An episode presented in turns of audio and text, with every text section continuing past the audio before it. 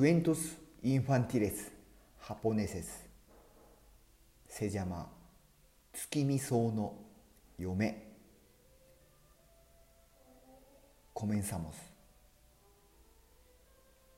昔々ある山の村に若者がおり彼は美しい声の持ち主で毎日朝早く起きては子守歌を歌いながらまぐさを借りましたある晩のこと仕事から帰ると若者の粗末な家の前に見ず知らずの若い娘が一人佇んでいました。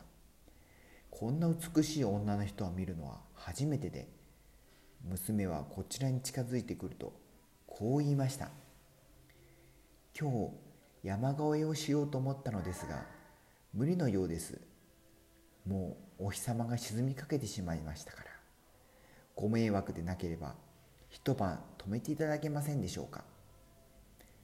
若者は驚いて娘を見つめましたがやがておずおずと言いました「オラの家はオラ一人住まいでその上今夜の飯もままならぬ貧乏暮らしだ。食事のことは心配しないでください。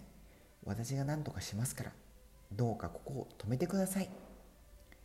若者がまだ返事をしないのに娘は家に上がり込むとせっせと働き出しました。夕食の準備をしながら部屋を掃除したり洗濯物を洗ったりそして夕食の支度が整う頃には家の中はすっかり片付いていました。夕飯が済むと娘は若者に言いました。一人暮らしでは何かとご不便でしょう。もう少しここにいてあなたのお手伝いをしましょう。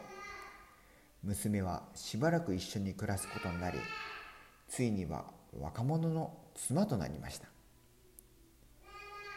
ある朝早く若者は一抱え爆草を買って持ち帰るとふと見るとその中に美しい月見草が混ざっていました。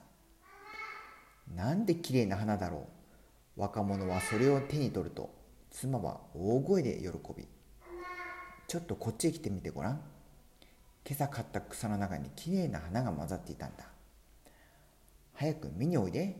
でも返事がありませんでした。どこにいるんだ？お前。若者はあちこち探した挙句妻が台所のとこに倒れているのを見つけました。どうしたんだ？具合が悪いのか？若者は妻の頭を両手で抱えると妻がかそぼよく声で答えました。私は毎朝あなたの素敵な和食を聞いていました。私の夢はあなたのような美しい恋の持ち主と所帯を持つことでした。そして私の夢は叶いました。